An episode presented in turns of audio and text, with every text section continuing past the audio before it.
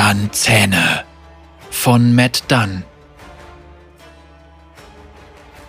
Masir liegt ausgestreckt auf den verrottenden Planken und Wellen umspielen den Stein unter ihr. Ihr Herzschlag wird immer langsamer und pumpt Blut in das kalte Meerwasser. Sie starrt ohne zu blinzeln zu den heruntergekommenen Behausungen und den Sternen über ihr hinauf. Pike mustert ihr Gesicht ein weiteres Mal. Masirs tote Augen bohren sich in seinen Geist. Ein Schiff für die Jauljagd. Vier Master mit zerfledderten Segeln. Wellen so groß wie Berge. Langes Haar im Hochseewind. Dutzende Gesichter an Deck. Sie starren. Blaue Augen. Masirs blaue Augen weiten sich in Schock. Dann Zähne. Nicht Masirs perlweiße, schmierige Zähne, so lang wie Schwerter. Kreuz und quer über das Boot. Schwindendes Licht. Es schließt sich im Schlund des Jauls. Rettungsleine schlaff, durchgeschnitten. Die Zunge war zu glitschig, Schweiß in den Augen, Finger finden keinen Halt. Ins offene Wasser hinaus, schwimm, schwimm. Die Zähne des Jauls sind fest aufeinander gepresst. Dann Schmerz. Dann Finsternis. Schiffer weg. Die Augen auch. Masirs Augen. Eine kräftige Matrosin, ei, sie war da. Sie hat meine Leine durchgeschnitten. Pike stößt den Körper mit seinem Stiefel an und sieht dabei die ganze Zeit zu ihr hinab. Er schiebt sie vor sich her, bis sie den Rand des Docks erreicht. Ein letzter Tritt und Masir treibt im Wasser. Die Haie lassen sich das Festmahl nicht entgehen. Sie kreisen, schnappen. Das Meer verschwendet keine Zeit. Seemöwen kreischen und der Wind trägt ihr Geschrei davon, während Pike, Masir kräftige Matrosin, auf seiner Liste sucht. Rote Tinte streicht ihren Namen von dem Pergament. Der letzte Name auf der Besatzungsliste, der Terror. Das war's. Keine Namen mehr, nur viele rote Kreuze. Wo hab ich all die Tinte her? Ein Gefühl nagt an Pike. Rastlos, unruhig, unzufrieden. Das aufgewühlte Schlingern von Galle in seinem Bauch. Das kann es noch nicht gewesen sein. Es waren viel zu viele an Deck, vielleicht hat er die falsche Liste erwischt, vielleicht war es egal. Sie haben mich sterben lassen. So viele Hände, so viele Male. Ein neues Geräusch. Nicht die Möwen, nicht die Wellen, nicht die knirschenden Zähne, nicht die Stimme in seinem Kopf, die ununterbrochen Du bist noch nicht fertig schreit nicht die Musik, die er in der schwimmenden Stadt gehört hat, vor so vielen Jahren. Es ist ein neues Geräusch, ein echtes Geräusch, ein Geräusch aus dem Hier und Jetzt. Pike lässt sein lebendes Auge schweifen und sieht, wie sich die hölzernen Stufen unter schweren Stiefeln ächzend biegen. Ein stämmiger Mann nähert sich den festgemachten Booten, die auf den Wellen tanzen. Er hält inne, als er das ganze Blut sieht. Seine Hand verschwindet in seiner Jacke und zieht ein Steinschlossgewehr hervor.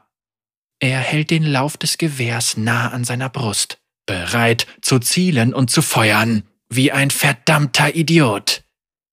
Pike tritt in das Mondlicht. Der Mann erbleicht, als hätte er einen Geist gesehen. Die Haut um seinen Mund zieht sich enger zusammen als die Geldbörse eines Dockbankiers. Seine Augen weiten sich und zittern wie eine Qualle, wie ruhiges Wasser, über das eine Brise weht. Wer da? ruft er. Komm und sieh selbst. Das Gewehr zielt direkt auf Pikes Kopf. Dann plötzlich ein heller Blitz und ein lauter Knall. Der Schuss sitzt, zersplittert jedoch nur Holz, da Pike schon nicht mehr da ist. Er ist im Nebel. Er zerfällt zu Salz und Wassertropfen, ein feiner Kerl wird zu feinem Nebel. Er hat gehört, dass Sie ihn Trugbild nennen. Da liegen Sie fast richtig. Der robuste Mann lädt nach, Schweiß perlt von seiner gerunzelten Stirn. In diesen wichtigen Sekunden ist Pike überall um ihn herum. Er befindet sich im Dazwischen irgendwo hinter der Luft selbst und mustert den Mann. Diese furchtsamen Augen, braun wie Dreck. Sein Bart, wild und weiß. Hängende Wangen, Hakennase, rissige Lippen und Ohrläppchen wie Blumenkohl von unzähligen Kneipenschlägereien. Sieht aus wie ein Captain. Der Mann stinkt nach süßer, stechender Furcht, guter, alter, markerschütternder Schrecken. Riecht wie ein Captain. Pike muss auf Nummer sicher gehen. Er nimmt Gestalt an. Er war schon immer groß gewesen, aber mit dem leuchtenden, hasserfüllten Auge, das ihm das Meer geschenkt hat, fühlt er sich noch viel größer. Wie lautet dein Name? knurrt er. Der Mann hatte nicht erwartet, dass jemand hinter ihm erscheinen könnte. Niemand erwartet das. Höchstens in den Fantastereien, Albträumen oder Geschichten, die sie sich in den Kneipen zuflüstern. Aber in der Realität machen sie sich alle nur in die Hose und legen sich lang. Der große Captain hier ist keine Ausnahme. Er stolpert über seine eigenen dämlichen Stiefel und rollt die Stufen hinunter wie ein Sack Dosenproviant. Pike lässt sich mit jedem Schritt Zeit. Eine noxianische Galeone hat im Hafen angelegt. Voller Waren oder voller Verräter? Gibt es da einen Unterschied? Er schätzt nicht. Bis ich die Treppe runter bin, hast du mir alles erzählt, was ich wissen will. Der Mann keucht. Die Luft aus seinen Lungen hat wohl gerade ein anderes Schiff für seine Segel gestohlen. Er ringt nach Luft. Ein Fisch auf Land. Seine fetten Hände strecken sich aus. Ich erinnere mich an dich. Schritt. Weiße Knöchel an der Reling. Schritt.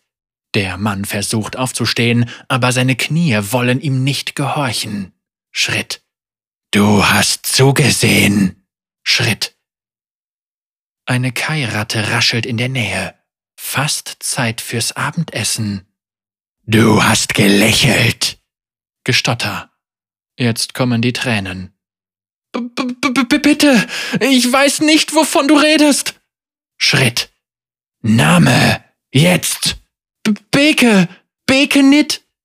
Pike hält inne, um sich die Liste anzusehen. Nur ein Schritt trennt ihn vom Ende der Treppe. All diese roten Striche, all diese durchgestrichenen Namen. Da, Beke nit. Bootsmann, nicht durchgestrichen.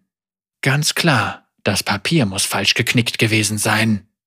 Beke nit. Ja, ich erinnere mich an dich. Du warst da. Aber ich habe dich noch nie zuvor gesehen.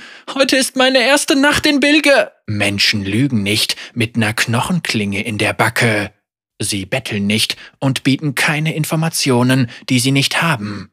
Schönes Werkzeug, diese Klinge. Aus gehärtetem Haiknochen gemacht. Schärfer als Stahl. Geht durch Knochen und Fleisch wie Butter. Wer zappelt, verhakt sich nur noch mehr, wie Beke gerade lernt. Todesangst spiegelt sich in seinen Augen. Diese Augen bohren sich in Pikes Geist. Die Erinnerung rauscht zurück wie die Flut, er öffnet sich, lässt sich vom Wasser umfangen und blendet das gurgelnde Betteln von Beke aus. Ein Schiff für die Jauljagd. Vier Master mit zerfledderten Segeln. Wellen so groß wie Berge. Struppiger Bart im Hochseewind. Dutzende Gesichter an Deck. Sie starren. Augen braun wie Dreck. Bekenitz dreckbraune Augen weiten sich in Schock. Dann Zähne.